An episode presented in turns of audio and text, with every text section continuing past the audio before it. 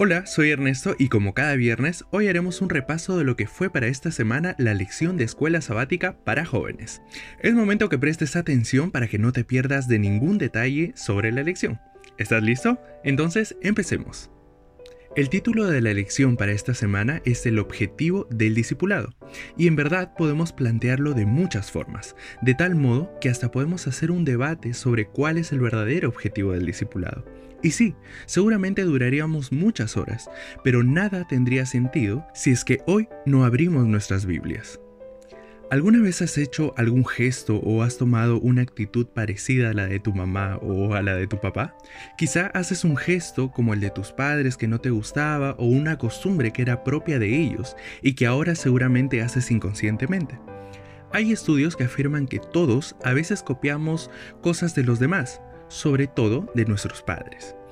Cosas como su carácter, su forma de ser, su modo de caminar, el de hablar, el de reír o un sinfín de cosas más que podrían o no gustarte de ellos.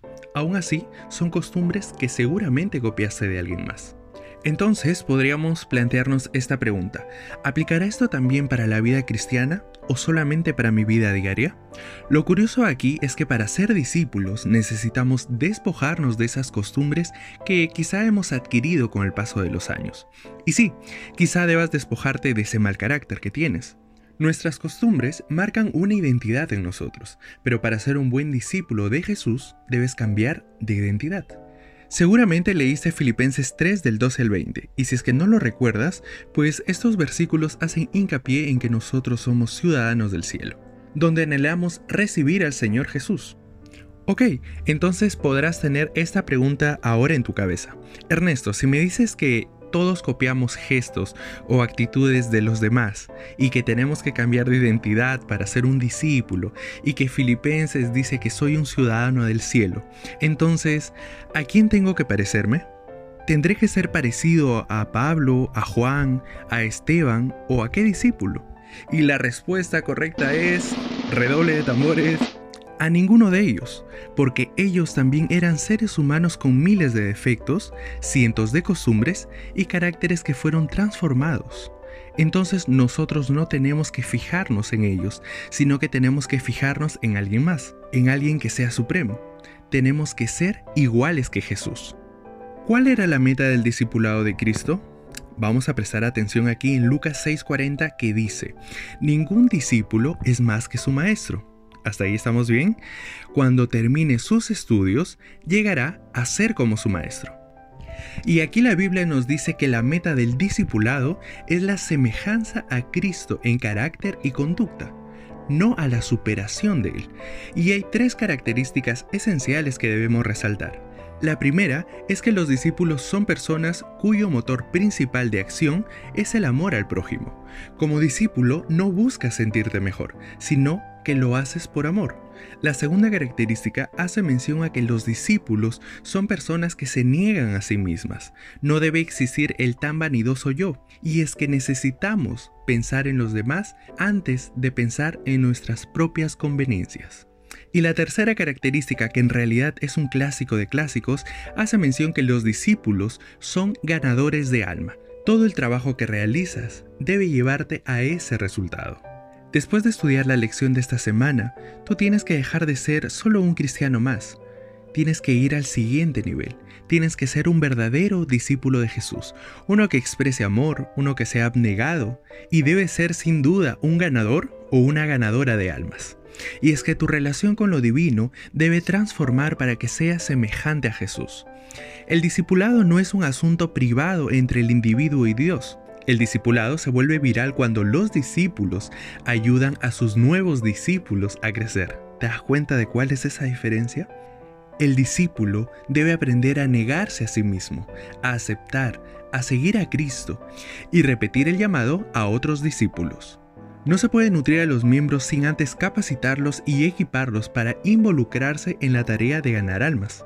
La ganancia de almas no se logra si no nos amamos y cuidamos los unos por los otros. El discipulado es un proceso continuo que comienza antes del bautismo y continúa después del bautismo, es decir, que no se detiene en ningún momento, llevando al discípulo al ser más semejante a Jesús. Elena menciona que la mejor medicina que pueden dar a una iglesia no es predicar o darles un sermón, sino planear trabajo para sus miembros. Jesús alcanzaba sus corazones y buscaba el bien de los demás. La buscaba en las calles, en las casas privadas, en los barcos, en las sinagogas, a orillas del lago, en las fiestas de las bodas, es decir, que no importaba el lugar, sino que Él se preocupaba por el bienestar de los demás. ¿Te das cuenta de la importancia de ser un verdadero discípulo? El único que puede ser tu motivación todo el tiempo es Jesús. Y para que tú seas como Jesús tienes que predicar con tu carácter. Recuerda que somos cartas abiertas y podemos ser vistos y leídos por los demás. El cómo vives debe reflejar a Jesús y para eso necesitas de compromiso y entrega a la misión. Y lo mejor de todo es que este es el momento. No sé qué tipo de problemas puedas tener o qué tipo de carácter, costumbres puedes llevar ahora, pero lo que sí sé y estoy seguro es que hoy puedes arrodillarte a Dios y decirle, Señor, soy un simple vaso de barro, tú moldéame. Tengo miles de imperfecciones, aún así me entrego en tus manos. Úsame para tu obra, conviérteme en un discípulo tuyo y que todo lo que haga te refleje a ti.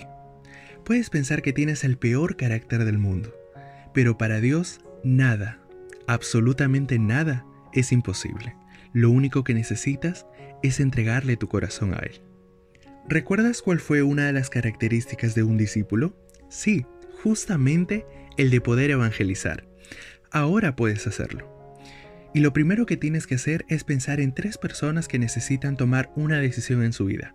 Sí, piensa en esas tres personas y diles lo que esta semana aprendiste a través de la lección. Esta es una buena manera para empezar a evangelizar. Y si no sabes qué palabras usar, tranquilo, tranquila. También puedes mandar este podcast. Está en ti el poder predicar y el poder llevar personas a Jesús. Es momento de romper paradigmas. No seas como cualquier cristiano. Es momento de que seas un discípulo de verdad. Y por fin hemos terminado con el repaso para esta semana. Sí que la lección estuvo muy interesante. Gracias por quedarte hasta el final.